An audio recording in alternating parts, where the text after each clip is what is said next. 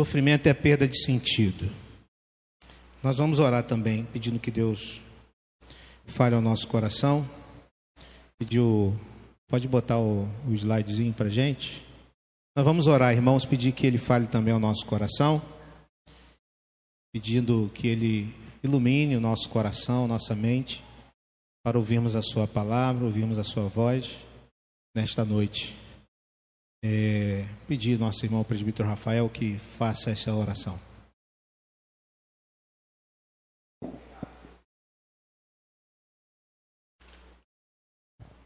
Amém. Amém.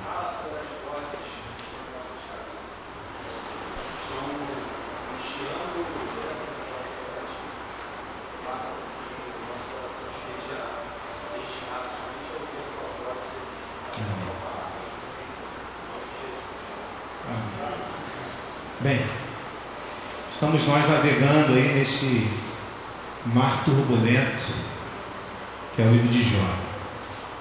Até aqui, nós vimos que Jó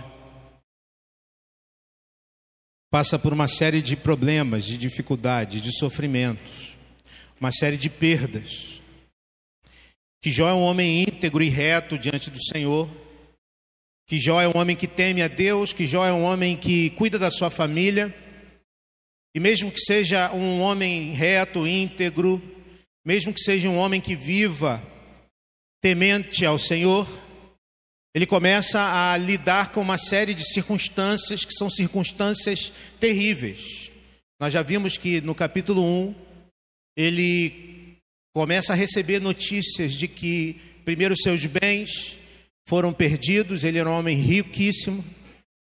Ah, vimos que logo em seguida ele recebe mais notícias ruins de que seus servos seus é, funcionários haviam morrido, não é, bastando todo o sofrimento da perda de patrimônio, ele recebe uma terceira é, notícia muito terrível: a perda de seus dez filhos, que ele amava, a quem ele cuidava com toda a, a, a, com todo o cuidado do seu coração, ele não entende o que está acontecendo, não há razões na terra para aquilo que está acontecendo. Nós sabemos, lendo o livro, e nós somos, então, é, estamos numa, numa posição privilegiada, nós temos esse livro e nós sabemos algo que Jó não sabia. Né? Tudo isso acontece, a razão disso não está na terra, a razão disso está nos céus. Deus está com um concílio, no concílio de seres celestiais, está ali um, um ser chamado Satã, um enganador, o opositor, e ele questiona Deus acerca da fidelidade de Jó. Na verdade, Deus é quem fala com ele acerca de Jó. Né? Deus é que fala com ele: Tu viste, meu servo Jó, homem reto, homem íntegro. E Satanás, então, o acusador, ele começa então a colocar em xeque a, a fidelidade de Jó, dizendo é, que se Deus então tocasse em Jó, tocasse nos seus bens, tocasse na sua família, que ele iria então amaldiçoar a Deus. E nós vimos que não, que Jó se mantém é, fiel ao Senhor. Ele diz é, que Deus o deu e Deus o tirou, louvado seja o nome do Senhor. Semana passada vimos que, é, mais uma vez, Deus está diante de Satanás e Deus, mais uma vez, coloca, esfrega na cara de, de, de, de Satanás o seu servo Jó, que mantém-se fiel. E Jó, então, e Satanás, então, o opositor, o acusador, ele vai, então, mais uma vez, é, dizer que, que, que, Jó se mantém fiel, porque é, Deus não tocou na pele de Jó, no corpo de Jó. Ah, e então Deus, de, de maneira absurda ao nosso olhar, a nossa visão é, antropocêntrica, é, Deus então permite, Deus oferece a saúde de Jó nas mãos de Satanás. Satanás toca na pele, no corpo de Jó, que se enche de feridas, de úlceras. Jó agora se encontra totalmente sozinho. Sua esposa manda que ele amaldiçoe a Deus. É, ele não tem mais família, ele não tem mais seus bens, lhe resta um caco de telha, um caco de louça para, é, para coçar as suas feridas. É isso que Deus dá a Jó. É isso que Deus dá a Jó. É isso que Deus, de maneira absurda, dá a Jó. Vimos no final do, no, no, na, no final do capítulo 2 que há um alívio na dor de Jó, porque chegam de longe três amigos de Jó. Três amigos que se importam com Jó, que vêm, que saem do seu lugar, que saem de longe, que vêm de terras longínquas para encontrar Jó. Três homens que se importam com Jó, três homens que estão realmente é, interessados na vida de Jó e esses homens chegam ali e sofrem junto com Jó, ficam por sete dias em silêncio, diante da cena terrível que vem, da, da, de um homem totalmente despedaçado, é, de um homem irreconhecível, em meio às cinzas, coçando as suas feridas. É, e chorando diante do Senhor. Esses amigos de Jó são amigos que vêm de longe, que sofrem juntamente com Jó. Hoje eu quero convidar você a nós continuarmos nessa jornada para a gente poder continuar é, e tentar é, tirar e encontrar nesse texto lições importantes para a nossa vida. Eu quero continuar com essa história que diz o seguinte: depois disso, Jó abriu a boca e amaldiçoou o dia do seu nascimento, dizendo: pereça o dia do meu nascimento e a noite em que se disse: nasceu um menino.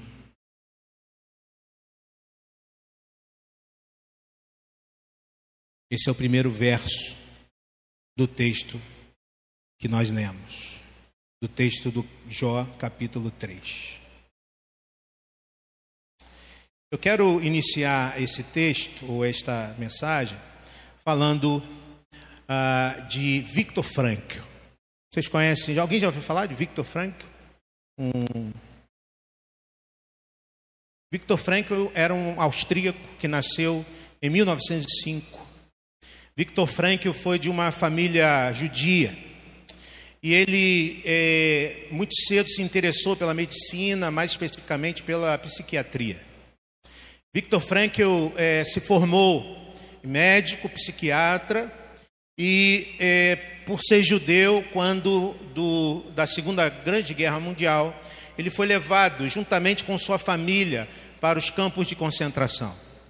Foi levado, passou por quatro campos de concentração. Seus pais, sua esposa, ele e seu cunhado foram todos levados para os campos de concentração e lá ele viveu é, uma experiência de extremo sofrimento. Victor Frankl diz que chegou a pesar 25 quilos no campo de concentração, por conta de todo o sofrimento que viveu naquele lugar. Ele nos conta que é, muitas pessoas, muitos daqueles que estavam ali desesperados diante do sofrimento, é, é, muitos deles corriam para os arames farpados eletrocutados para que a vida se é, terminasse diante do sofrimento terrível que viviam. Mas Victor Frankl começou a entender ou a perceber que a única chance que ele tinha de suportar o sofrimento, de não desejar a morte, de continuar e prosseguir acreditando que era possível vencer aquela dificuldade, é que ele precisava de um sentido para a sua vida que estivesse para além daquele sofrimento. E ele começa então a pensar na sua família.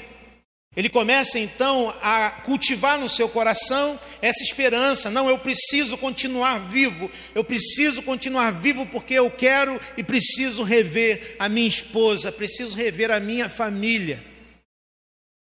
Esta era a esperança e o, o sentido de vida que Victor Frankl é, cultivou e foi isso que deu então força para que este homem suportasse os sofrimentos da, é, do, do, Holocausto. E ele ficou em Auschwitz, que foi a, a, a, o campo de concentração mais conhecido e mais importante da, da, do, do nazismo. Certa vez, ou no seu livro que ele escreveu, e esse livro eu indico para você ler, Em Busca de Sentido, de Viktor Frankl, onde ele conta a sua experiência. Ele fala de uma certa técnica que ele desenvolve a partir daquilo que ele viveu, que é a, chamada logoterapia, que é uma técnica de, de, psicoterapia, chamada Terceira Escola de, de, de, é, de Viena. É, ele, é, neste livro, ele escreve o seguinte: Pode-se arrancar tudo do homem, menos uma coisa. A última das liberdades humanas. Qual é a última das liberdades humanas?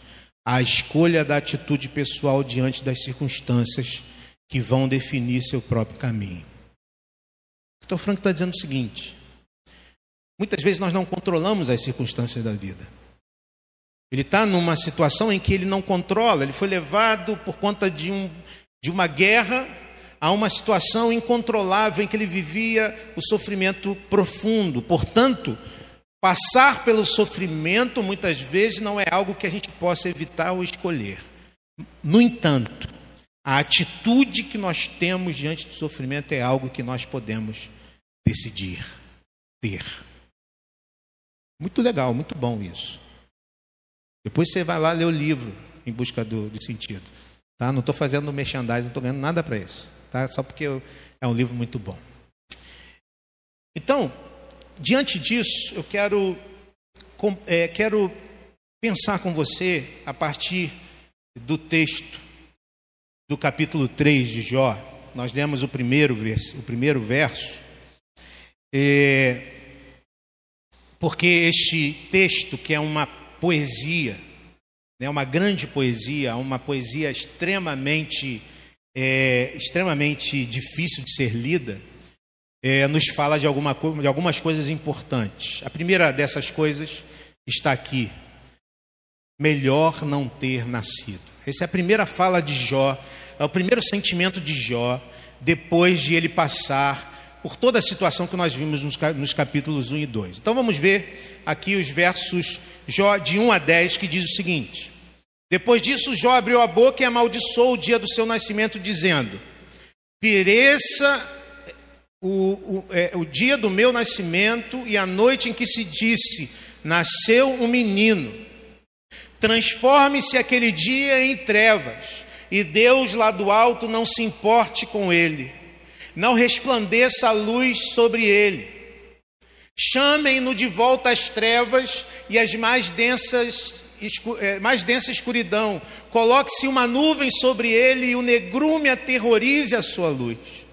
Apoderem-se daquela noite densas trevas, não seja ela incluída entre os dias do ano, nem faça parte de nenhum dos meses. Seja aquela noite estéril e nela não se ouçam brados de alegria. Amaldiçoem aquele dia os que amaldiçoam os dias e são capazes de atiçar o Leviatã. Fiquem escuras as suas estrelas matutinas, espere ele em vão pela luz do sol e não veja os primeiros raios da alvorada, pois não fechou as portas do ventre materno para evitar que eu contemplasse males. Pesado, né? Pesado. Parece que, irmãos, que Jó, parece que aquele Jó que falou no capítulo 1, verso 21, saí nu do ventre da minha mãe e nu partirei. O Senhor deu, o Senhor levou, louvado seja o nome do Senhor. Parece que esse Jó mudou de ideia. Você percebeu isso? Parece que ele mudou de ideia, parece que a coisa não é já mais tão tranquila, como nós vimos nos dois primeiros capítulos. O que nós vimos até aqui parecia uma aceitação das circunstâncias, uma plena confiança em Deus, mas a partir daqui temos um Jó cheio de lamentos diante do que lhe, acontecera. No entanto, irmãos, Jó não está murmurando. Jó não está murmurando. Você pode perguntar, mas como assim, pastor? Como que Jó não está murmurando? Ele está amaldiçoando o dia que ele nasceu. Isso não é murmuração. Vamos lá então, murmurar no contexto bíblico é ver-se injustiçado. é fomentar desânimo generalizado por conta de uma injustiça. Então perceba, Jó não está murmurando, Jó está lamentando. E é diferente. Jó está lamentando. As lamentações dos orientais eram poesias. Nós temos uma série de lamentações nas Escrituras. Temos salmos que são lamentações. Temos um livro que é chamado As Lamentações de quem? Jeremias. Eram, são poesias pesadas e que tinham o objetivo de fazer questionamentos sobre os acontecimentos para tentar entendê-los e também fazer petições para que houvesse cessação das provações. Jeremias fez isso. E Jó faz isso também. Embora seja um poema pesado, repare, Jó não amaldiçoa Deus, embora amaldiçoe sua própria existência. Ou seja, ele amaldiçoa, amaldiçoa a obra de Deus. Ele não amaldiçoa Deus, mas ele amaldiçoa a obra de Deus, que é a sua própria vida. Então entenda, os sofrimentos pelos quais passamos geram dores, e essas dores não podem ser ignoradas. As dores precisam ser expostas. Essas dores precisam ser verbalizadas. As amarguras precisam ser verbalizadas, irmãos. Nós não somos supercrentes que sofrem calados. Somos seres humanos frágeis que sofrem e precisam expor os seus sofrimentos. Jó chega um momento em que ele não aguenta mais, ele precisa expor os seus sofrimentos, ele precisa se lamentar diante da situação adversa, diante da, da situação de extrema tristeza, de extrema angústia existencial que Jó está passando. Veja que, para responder a Jó, e para responder a nós também, quando também, como Jó, vivemos por situações tão angustiantes tão pesadas que pensamos: por que, que eu existo? Para que eu existo? Por que, que alguma coisa não aconteceu? Para que eu não, não viesse à existência? Quem sabe melhor a nem ter nascido. Uma resposta que Deus dá a essa nossa, esse nosso questionamento e ao questionamento de Jó é esse: Deus tem propósitos ao dar a vida. Deus me deu a vida, Deus te deu a vida, porque Deus tem propósitos em nossa vida. Nossa vida não é fruto do acaso, nossa vida não é um acidente da natureza. Nossa vida, nossa existência, ela acontece porque há um Deus que sonhou, que fez, que realizou e que sabia desde o ventre materno o que queria fazer em nós. Precisamos crer nisso. Por mais que os sofrimentos sejam tão grandes, que nos façam muitas vezes deixar de crer na, na providência do nosso Senhor. Portanto, o próprio Jesus não agiu de maneira teatral. E Jó também não fez isso. Jó passa por uma catarse necessária. Ele põe para fora tudo aquilo que sentia no coração, e isso é curativo. Isso é necessário. Há circunstâncias em nossas vidas que têm o poder de fazer com que nos percamos e a gente pense: não há razão na minha existência. Um luto prolongado, um conflito pesado, uma família destruída, isso tudo pode gerar em nós desejos obscuros a partir da ideia de que não vale a pena existir. Eu quero então convidar você a entender a partir do livro de Jó que há esperança, que há esperança para nós. E talvez você esteja aqui vivendo momentos existenciais assim, em que você questiona a sua existência, em que você questiona a razão da sua existência, em que você perde o sentido da vida. O livro de Jó nos faz entender que há esperança. Jó quis morrer, Jó, Jó quis que sua vida não existisse, mas ele reconheceu que tudo aquilo era temporário, o sofrimento ia passar, vale a pena permanecer, vale a pena manter o nosso coração firme nele. Irmãos, nós somos a geração do, é, nós cada vez mais somos, as novas gerações são a geração do imediatismo, do para ontem. O imediatismo é parte integrante da nossa cultura. Mas diante da questão do sofrimento, muitas vezes o que nós precisamos, precisamos fazer é esperar. É esperar, é crer e esperar. Vai passar. Vai passar, a luta vai passar, o deserto vai chegar ao fim, o vale vai chegar ao fim. Interessante que essas, essas metáforas utilizadas na Bíblia são metáforas que nos fazem perceber isso. O deserto tem início, mas ele tem fim. O vale também não é o todo da topografia, da, da geografia. Ela é, ele é um pedaço disso e ele tem o início e tem fim. Ou seja, vai passar, precisamos crer nisso. O sofrimento, a luta, a dificuldade, o desânimo, a crise existencial, a falta de sentido na vida, isso vai passar. Interessante que nós criamos uma maneira de marcar a vida pelo tempo. Né? Nós marcamos as datas. Marcamos as datas de celebrações, mas também marcamos as datas de lamentações. Aniversários geralmente são marcados por celebrações. No dia do nosso aniversário a gente quer celebrar, a gente quer se alegrar, mas Jó lamenta o dia do seu nascimento. O dia do nascimento de Jó passa a ser um dia de lamentação. E ao questionar o primeiro dia da sua vida, Jó vai aprender mais tarde que desde o primeiro dia de sua vida, que agora ele amaldiçoa, Deus já estava cuidando de todas as coisas.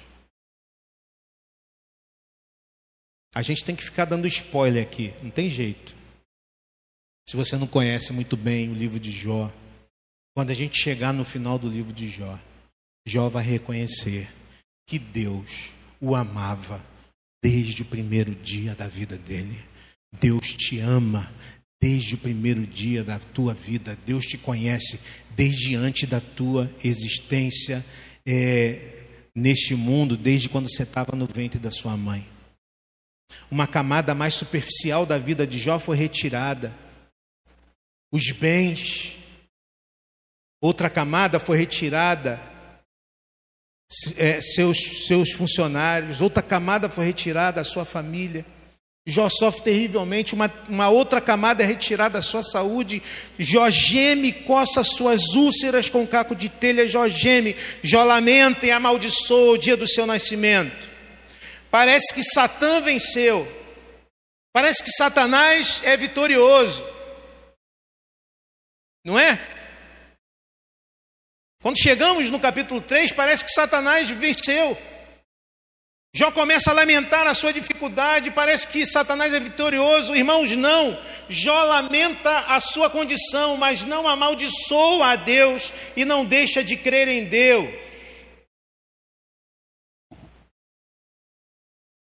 Jó não deixa de crer em Deus, Jó não amaldiçoa a Deus, Jó lamenta, mas continua crendo em Deus. Você gosta de Natal? Quem gosta de Natal aqui? Tem gente que não gosta de Natal, não. Tem gente que fica, às vezes, né, com um sentimentozinho, assim, de. Mas geralmente a gente gosta de Natal. O nascimento de Jesus é a festa alegre, não é?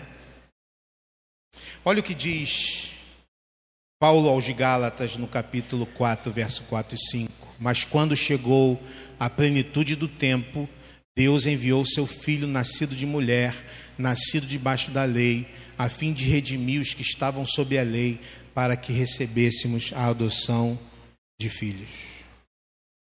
Irmãos, o que Paulo está dizendo quando ele diz da plenitude do tempo, é que o cosmos inteiro se preparou para receber Jesus. O nascimento de Jesus foi um momento em que todo o cosmos se preparou, houve ali a plenitude do tempo. Ele não nasceu por um acaso, ele não nasceu de qualquer maneira, não foi um improviso de última hora.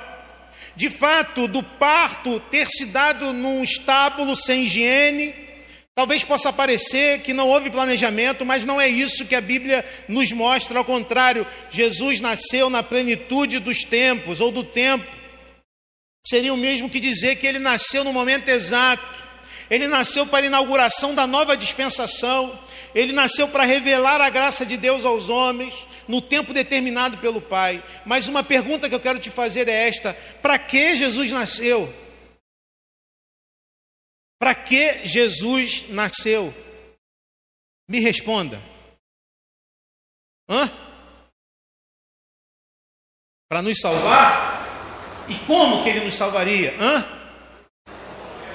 Morrendo na cruz, sofrendo na cruz, sofrendo a terrível humilhação emocional, sofrendo a terrível dor da morte terrível que era a crucificação. Não só isso, sofrendo a terrível, o terrível abandono do próprio Pai, a Trindade que desde sempre existia em perfeita harmonia, agora o segundo, a segunda pessoa estava ali na cruz, abandonada. Diria John Stott: Jesus nasceu para morrer, Jesus nasceu para sofrer. Ele é o servo sofredor. Em seu ministério, o tempo todo, ele previu a sua morte, dizendo que era a hora para o qual havia sido enviado. Na sua última noite, ele instituía a ceia em sua memória.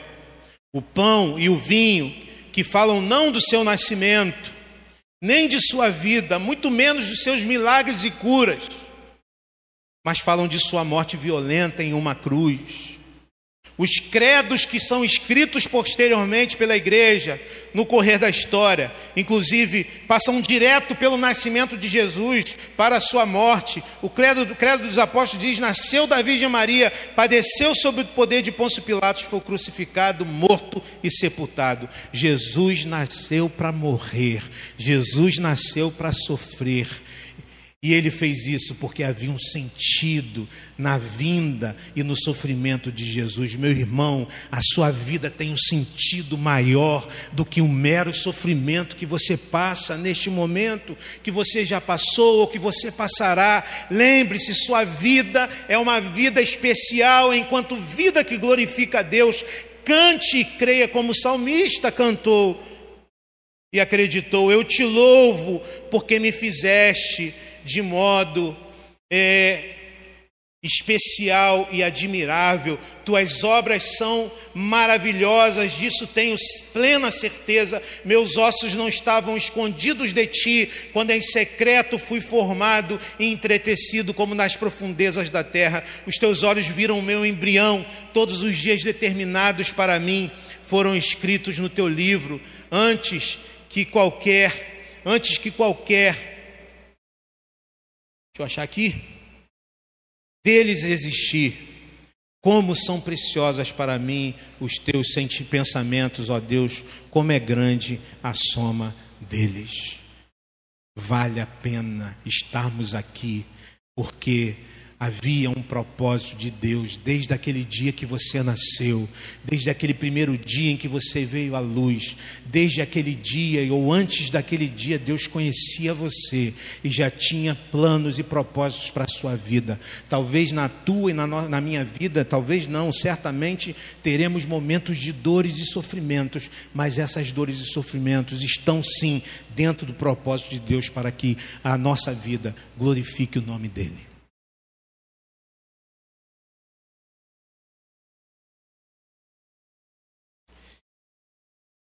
A partir daqui, a partir do versículo 11, Jó começa a fazer um outro questionamento a Deus. Vamos ver? 11 a 26. Por que não morri ao nascer? Por que não pereci quando saí do ventre? Por que houve joelhos para me receberem e seios para me amamentarem? Agora eu bem poderia estar deitado em paz e achar repouso junto aos reis e conselheiros da terra, que construíram para si lugares que agora jazem em ruínas, com governantes que possuíram ouro, que enchiam suas casas de prata, por que não me sepultaram como criança abortada, como um bebê que nunca viu a luz do dia?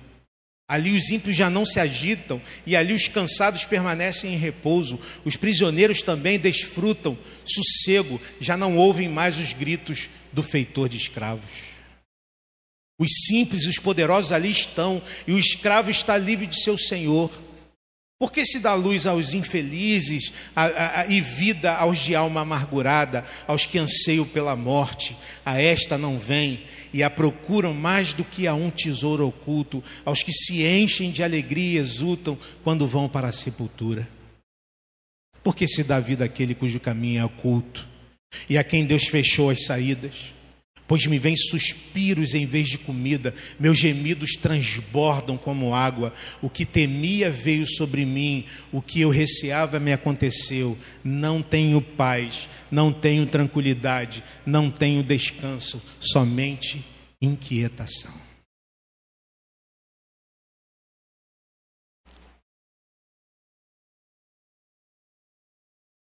Por que, que eu ainda estou vivo?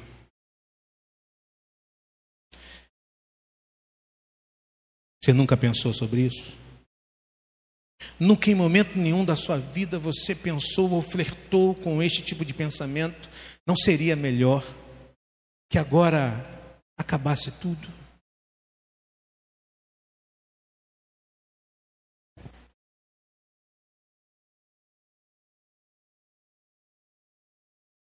Sim, é possível que nós Pensemos acerca disso. Sim, é possível que diante dos sofrimentos, das dificuldades, das enfermidades, das perdas, dos conflitos, a gente pense sobre isso. A gente flerte com este pensamento. Vem à nossa mente esse tipo de pensamento. Há um livro do Wayne Cordeiro que ele diz o seguinte: Não nos esquecemos que somos cristãos, mas nos esquecemos que somos humanos. É uma frase marcante deste livro do N. Cordeiro. Isso me faz pensar o seguinte: qualquer um de nós vivemos momentos na vida em que podemos nos sentir tão cansados, tão fatigados, tão desesperados, uma vida sem sentido, e nós podemos então flertar com esse pensamento: talvez seria melhor que a minha vida acabasse, talvez fosse melhor que eu não mais existisse, talvez fosse melhor que Deus abreviasse a minha existência, e muitas vezes é isso que pensamos.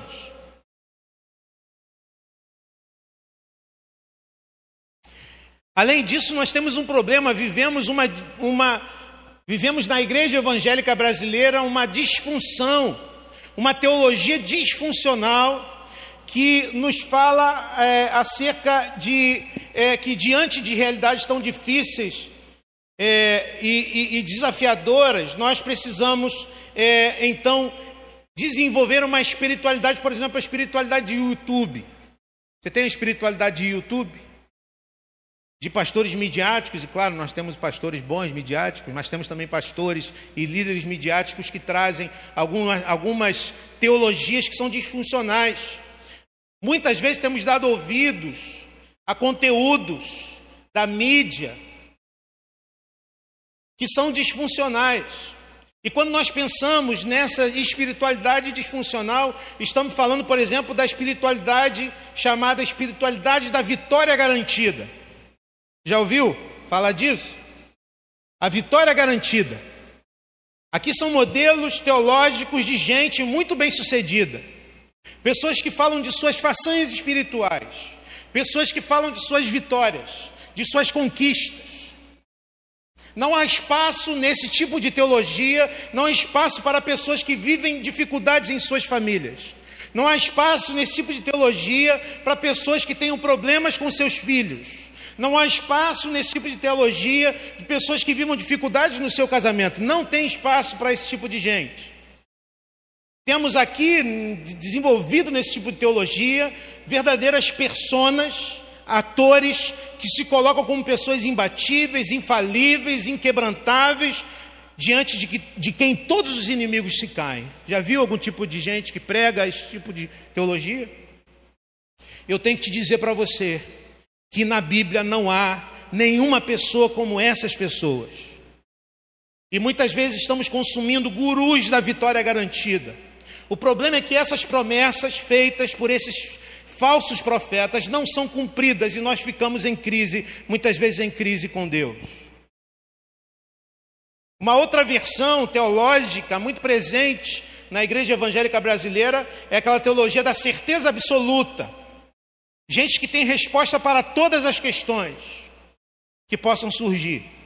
Gente que nunca diz, eu não sei, não sei a resposta.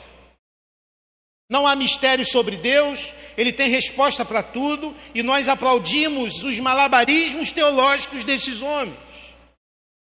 A questão, irmãos, é que quando nós lemos as páginas das Escrituras, o que vemos são homens e mulheres com dúvidas, com incertezas, que em determinados momentos da vida não sabem o que fazer.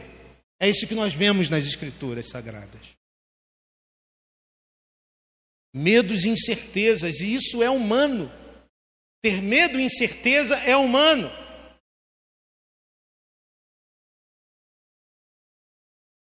Espiritualidade, uma espiritualidade sadia, irmãos, consiste então em considerar a nossa humanidade.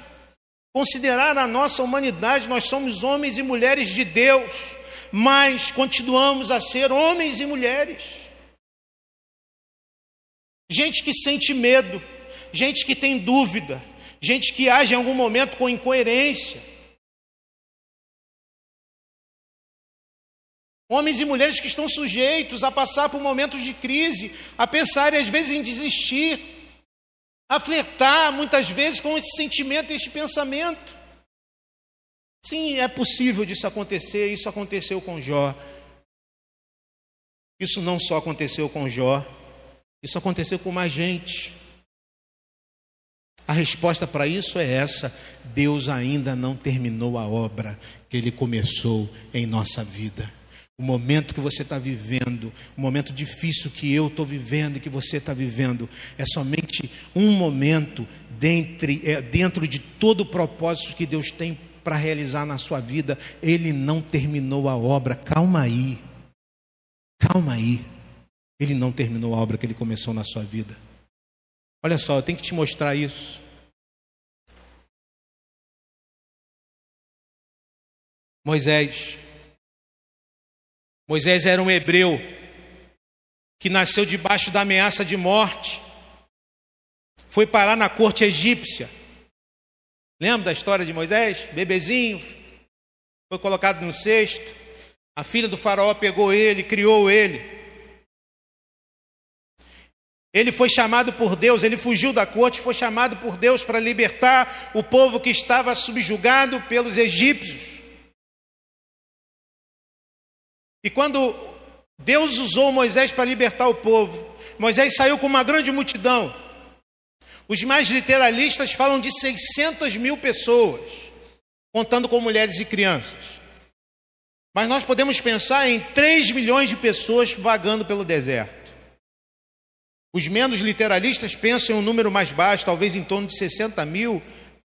300 mil, 60 mil, irmãos, tanto faz. Moisés chegou a um estado, um colapso tão grande da sua saúde emocional, da sua fé, ao ponto dele dizer o seguinte: não posso levar todo esse povo sozinho, essa responsabilidade é grande demais para mim. Se é assim que vais me tratar, Deus, mata-me agora mesmo. Se te agradas de mim, não me deixes ver a minha própria ruína. Moisés pede para morrer.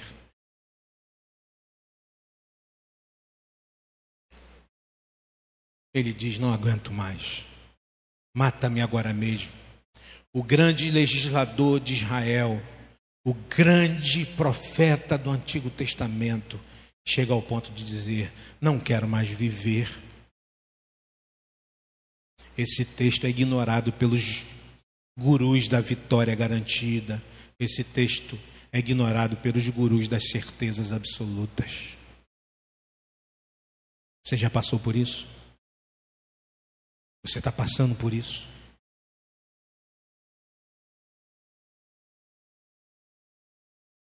Você não fala, né? Se você está passando, você não fala, afinal de contas, você é crente. E crente só tem vitória. Não é isso?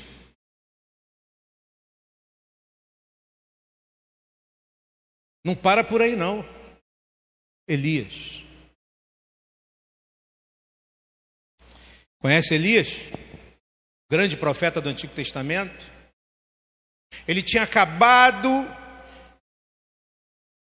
de passar pelo por aquela experiência em que Deus manda fogo do céu e que ele coloca um número enorme de profetas de Baal para reconhecer a grandeza de Deus, o homem usado por Deus.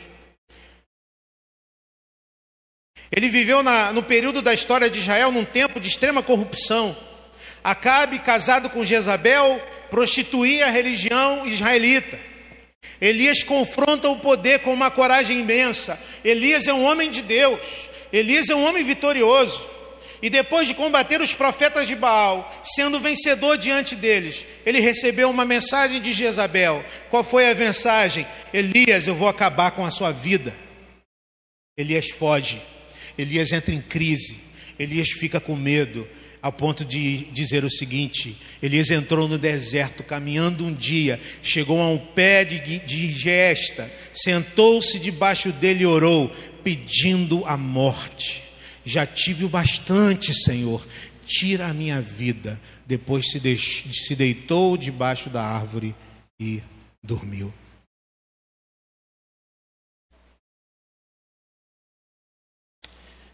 Um homem de Deus com depressão?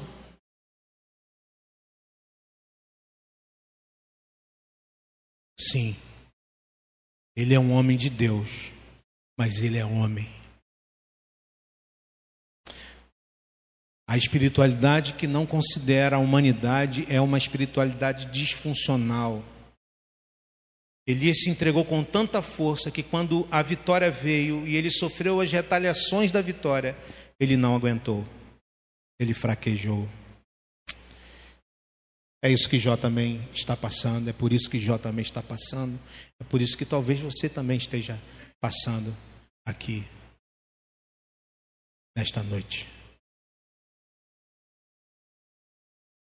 Interessante que Paulo, e a gente vai andar um pouquinho na história, Paulo também em determinado momento, ele flerta com a possibilidade de não mais viver, mas eu quero falar de uma um flerte saudável do homem que está sofrendo, de um homem que está preso, de um homem que está diante de um julgamento, de um homem que sabe que a sua vida está por um fio, de um homem que pode ser condenado, julgado e morto, mas de um homem que vive para Deus, de um homem que vive a sua vida e viveu a sua vida para Deus. Em determinado momento, ele flerta de maneira positiva com a possibilidade da morte. Ele não tem medo de morrer.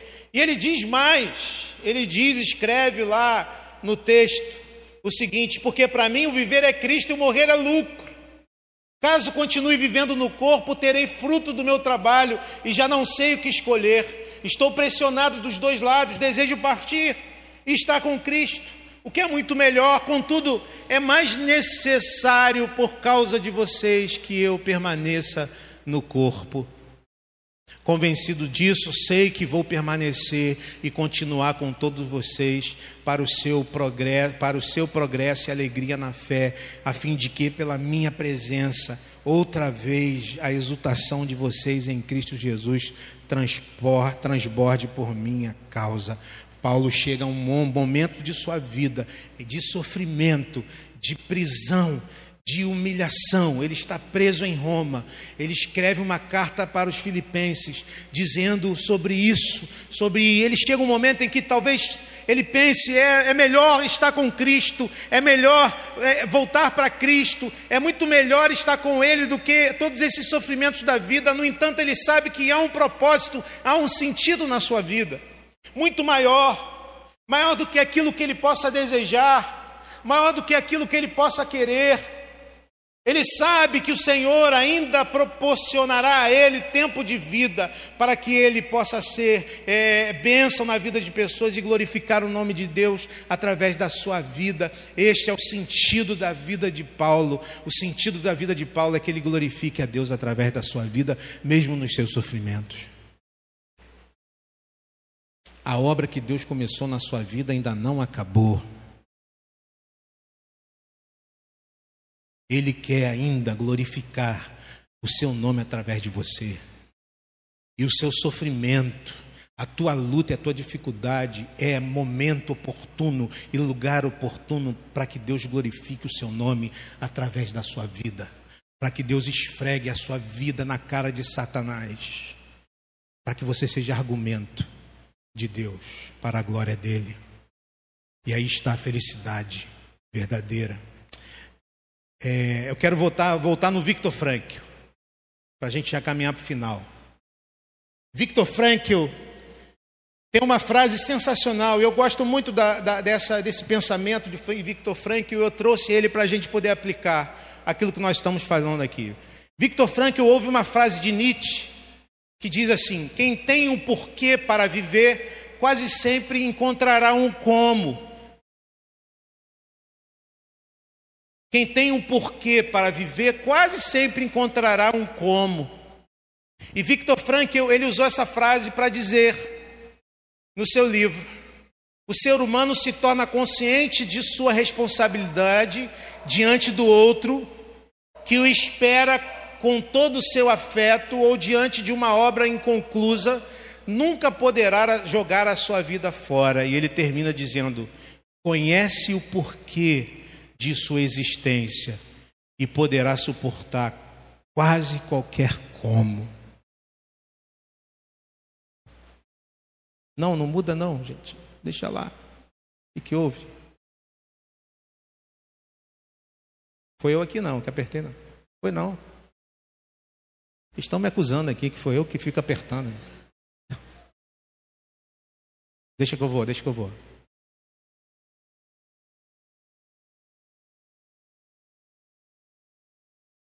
Aqui. Ó. Vamos de novo. O ser humano se torna consciente de sua responsabilidade diante do outro, que o espera com todo o seu afeto ou diante de uma obra inconclusa, nunca poderá jogar a sua vida fora. E ele termina com essa frase, eu quero que você pense bem nessa frase. Conhece o porquê, conhece o sentido da tua existência e você poderá suportar quase qualquer como. Pegai.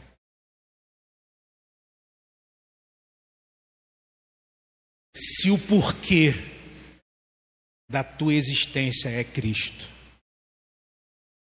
se a razão da tua existência é Cristo, se a razão da tua existência não são os seus bens, se a razão da sua existência não é o seu casamento, se a razão última da sua existência não são os seus filhos, se a razão última da tua existência não é a sua carreira profissional, não é o seu sucesso, não é o seu status na sociedade, se a razão da sua vida é Cristo, você poderá suportar todo como, mesmo que o como seja em muitos momentos de sofrimento, de dificuldades, de luta.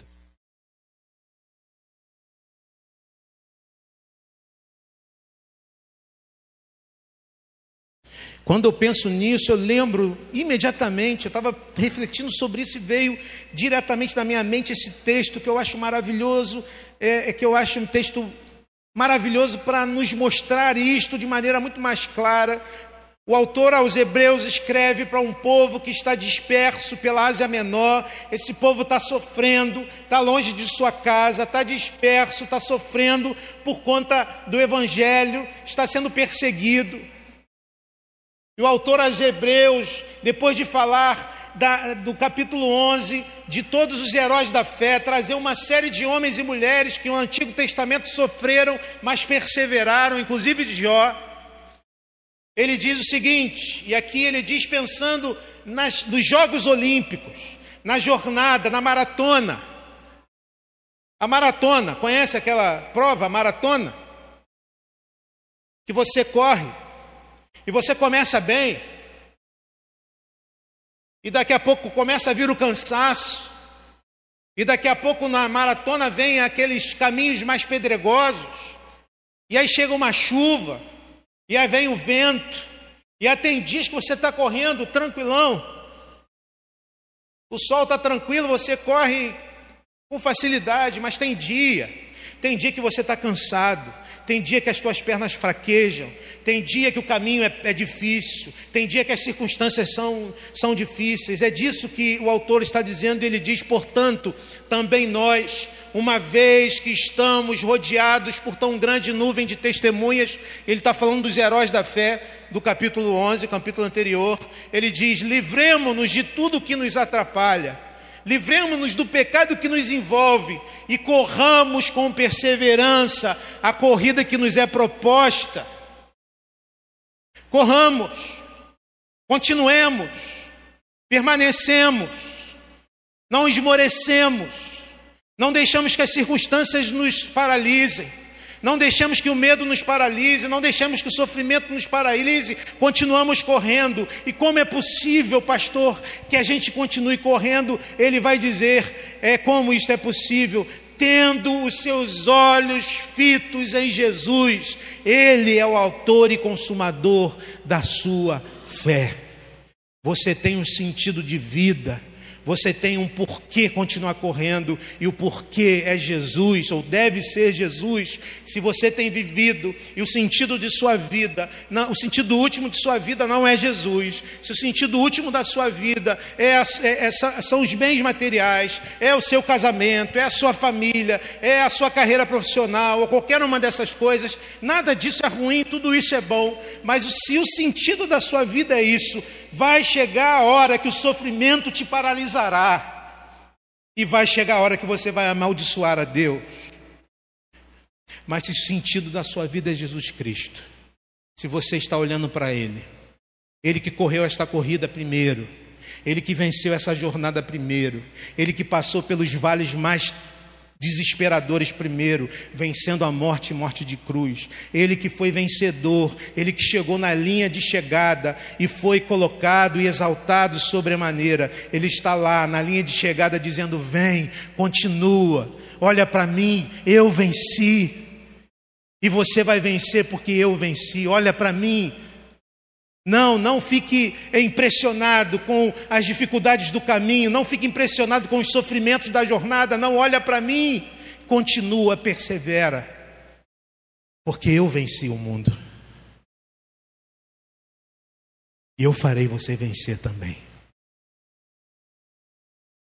Louvado seja o Senhor por isso.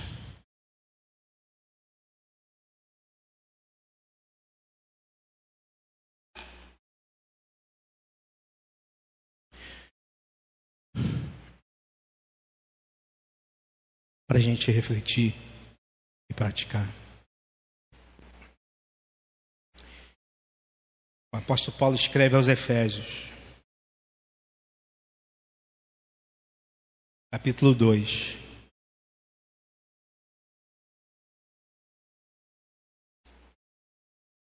Ele vai dizer para a gente que ele nos deu vida, estando nós mortos em nossos delitos e pecados. Ele vai dizer que antes da vida que Deus nos dá, nós estávamos mortos. Andávamos segundo o curso do mundo, segundo o príncipe da potestade do ar, Satanás.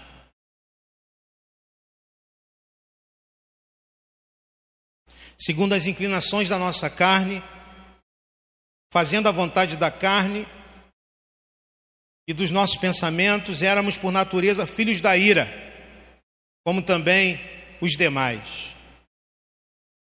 E aí no verso 4 há uma mudança, uma virada no texto. Paulo diz: Mas, entretanto, Deus, sendo rico em misericórdia, por causa do grande amor com que nos amou, estando nós mortos em nossos delitos e pecados, nos deu vida juntamente com Cristo. Pela graça sois salvos. Juntamente com Ele, nos ressuscitou e nos fez assentar nos lugares celestiais em Cristo Jesus, para mostrar nos séculos vindouros a suprema riqueza da Sua graça em bondade para conosco. Porque pela graça sois salvos, mediante a fé, isto não vem de vós, é dom de Deus, não de obras, para que ninguém se glorie. E aí, ele muda de novo. E mostra agora o propósito da nossa vida quando ele escreve este versículo. Porque nós somos criação de Deus, realizada em Cristo Jesus, para fazermos as boas obras, as quais Deus preparou antes para nós as praticarmos. Há um sentido na obra que Deus está fazendo. Nós somos criação de Deus. Essa palavra, alguém sabe ler lá do grego isso aí?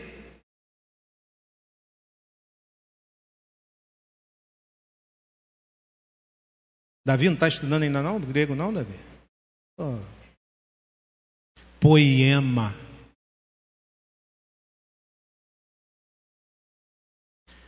Nós somos uma obra uma obra de arte. Deus ainda está realizando a obra. E esta obra que Ele preparou antes para nós praticarmos, é a obra que Ele está realizando na minha vida e na sua vida. Talvez você esteja vivendo agora momentos difíceis, mas calma, a obra ainda segue. Você canta uma música que fala sobre isso aqui. Lembra? Minha vida é obra de tapeçaria, tecida de cores alegres e vivas, que fazem contraste no meio as cores nubladas e tristes. Há dias alegres, há dias bons, há dias de sol, há dias felizes, mas há dias difíceis. Há dias de dor, há dias de sofrimento. E nessa canção, Estênio Márcio compara a nossa vida a uma obra de tapeçaria e Deus ao tapeceiro. Em determinado momento, a obra é uma obra que não consegue se perceber a beleza. Há uma série de linhas entrelaçadas que não fazem sentido. Em determinado momento, a nossa vida é assim: linhas entrelaçadas que não fazem sentido. Nós não entendemos, mas nós precisamos crer. Que a canção fala o seguinte: quando se vê pelo lado certo, muda-se logo a expressão do rosto, obra de arte, para a honra e glória do tapeceiro. É isso que nós somos, nas mãos de Deus. Se vivemos para Ele, se o nosso sentido da nossa vida é glorificar a Deus, nós encontraremos sim, através do porquê da nossa vida, o como passar pelas dificuldades da nossa existência.